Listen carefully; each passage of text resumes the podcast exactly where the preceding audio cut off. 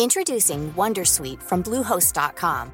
Website creation is hard, but now with Bluehost, you can answer a few simple questions about your business and get a unique WordPress website or store right away. From there, you can customize your design, colors, and content. And Bluehost automatically helps you get found in search engines like Google and Bing. From step-by-step guidance to suggested plugins, Bluehost makes WordPress wonderful for everyone. Go to bluehost.com/wondersuite. Escándalo mayúsculo en España después de haber descubierto a dos organizaciones criminales comprando el voto ante las próximas elecciones municipales y autonómicas en la ciudad autónoma de Melilla y en la localidad almeriense de Mojácar. Pero, ¿cómo es posible organizar una compra masiva de votos en España? Veámoslo. Los cuerpos y fuerzas de seguridad del Estado han desarticulado recientemente dos tramas político-mafiosas que pretendían comprar miles de votos tanto en la ciudad autónoma de Melilla como en la localidad almeriense de Mojácar, de cara a los próximos comicios municipales y autonómicos del próximo 28 de mayo. Comprar el voto es una transacción ilegal en España, pero que en principio debería resultar bastante fácil de ejecutar. Si una persona quiere que otra persona vote a un determinado partido político, basta con que le ofrezca una determinada cantidad de dinero para que deposite en las urnas el voto de esa determinada formación política.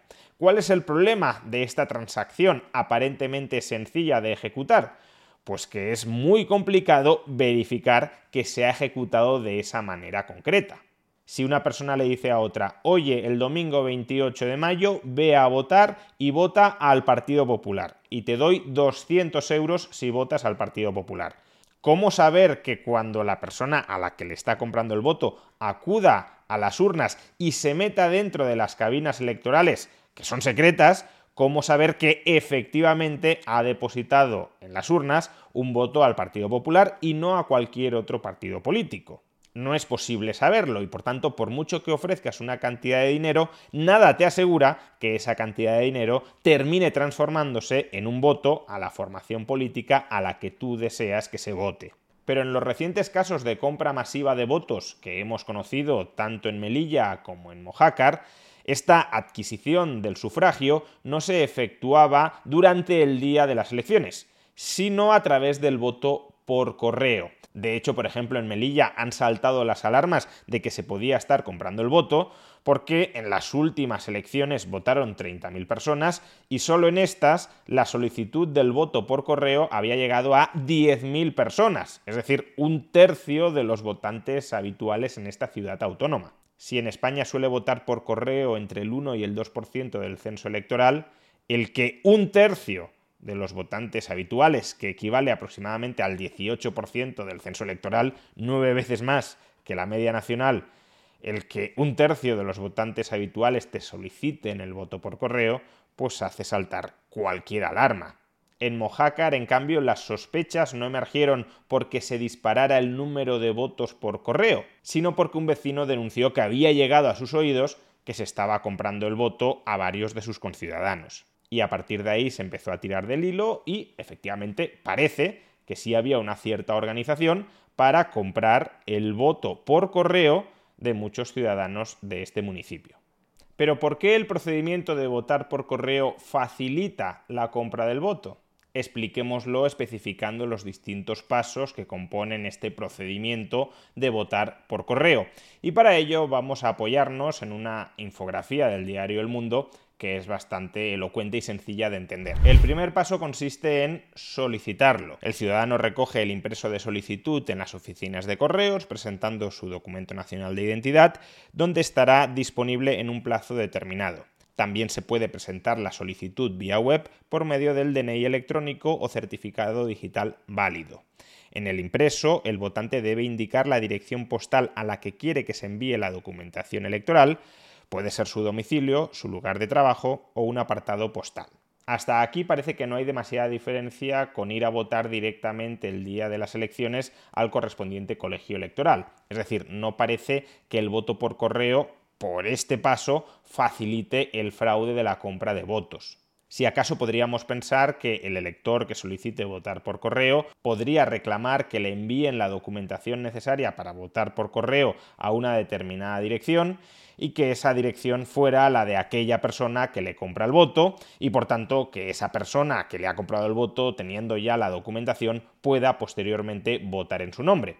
Si además estamos hablando de una organización criminal que busca comprar no solo un voto, sino muchos votos, podría crearse una especie de centro logístico que centralizara la recepción de todos los votos comprados por correo y desde allí, como si de una producción en masa se tratara, se iría colocando la papeleta del partido correspondiente en cada sobre y remitiendo esos sobres posteriormente para votar. Sin embargo, esto último no es posible, ya que el votante debe recoger en persona la documentación que se le envía para que proceda a votar por correo.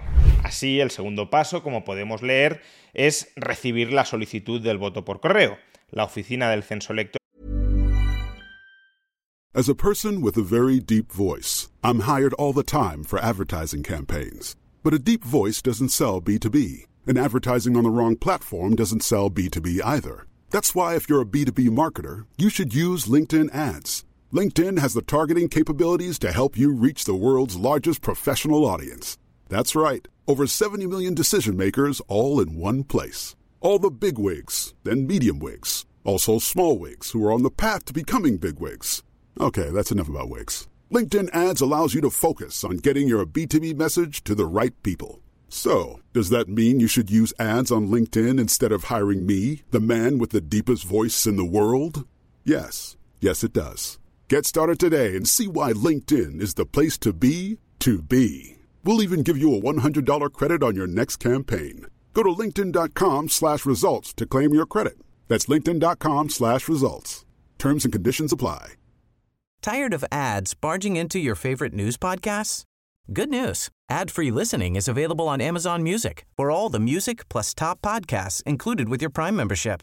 Stay up to date on everything newsworthy by downloading the Amazon Music app for free or go to amazon.com slash news ad free. That's amazon.com slash news ad free to catch up on the latest episodes without the ads. Introducing Wondersuite from Bluehost.com. Website creation is hard.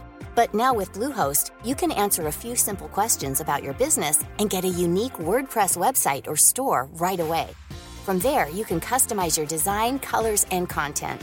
And Bluehost automatically helps you get found in search engines like Google and Bing. From step-by-step guidance to suggested plugins, Bluehost makes WordPress wonderful for everyone. Go to bluehost.com/wondersuite. le envía a la dirección indicada la siguiente documentación y deberá presentar su DNI para recibir esa documentación. Es decir, no puede recibirla ninguna otra persona, salvo obviamente que el funcionario de correos esté conchavado con el proceso de compra de votos. ¿Y qué incluye esa documentación?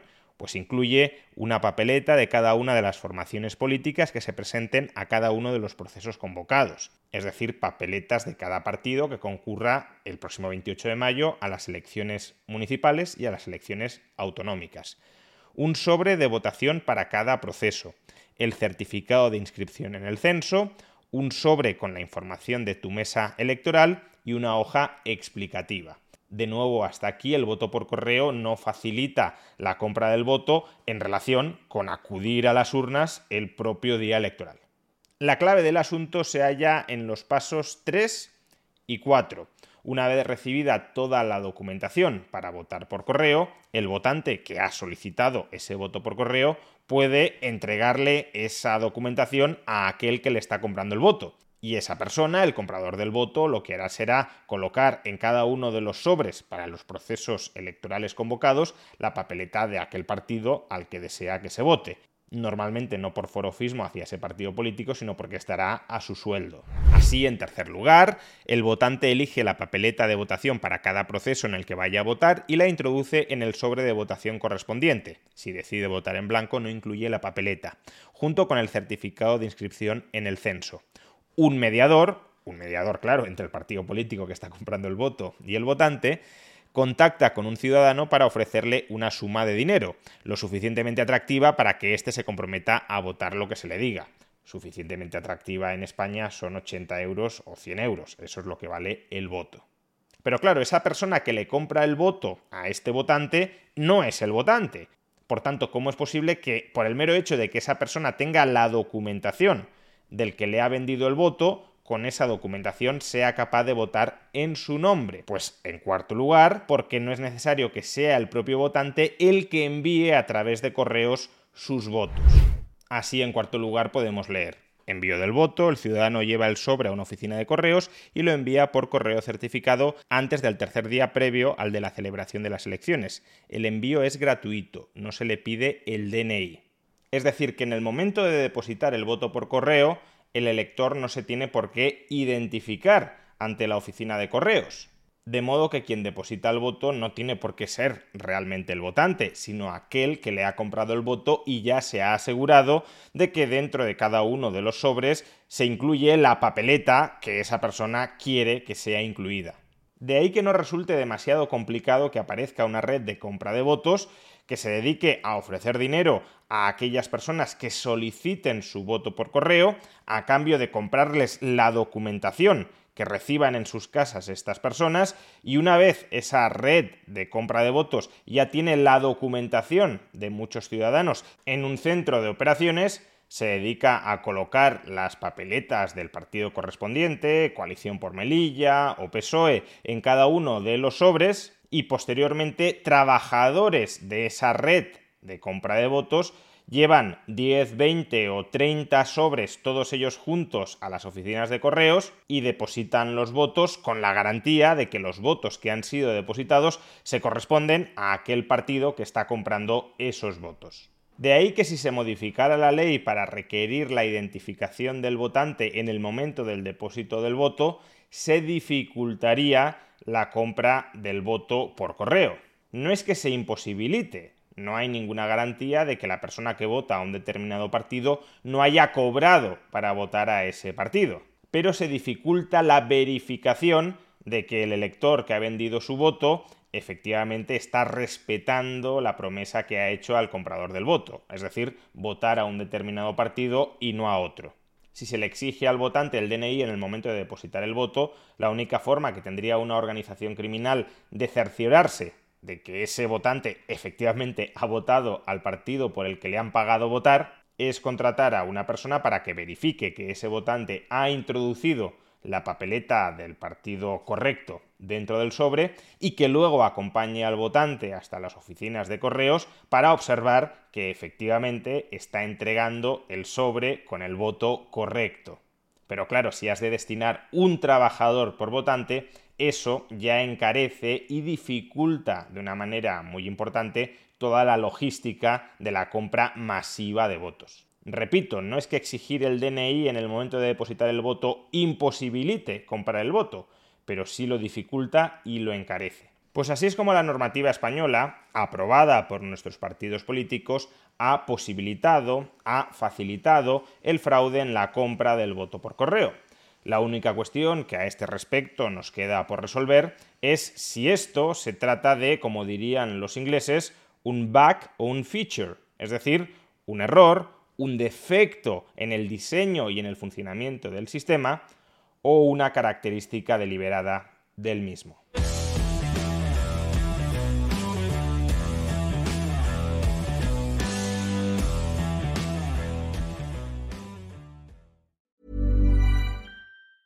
Tired of ads barging into your favorite news podcasts? Good news. Ad-free listening is available on Amazon Music for all the music plus top podcasts included with your Prime membership. Stay up to date on everything newsworthy by downloading the Amazon Music app for free or go to amazon.com slash news ad free. That's amazon.com slash news ad free to catch up on the latest episodes without the ads.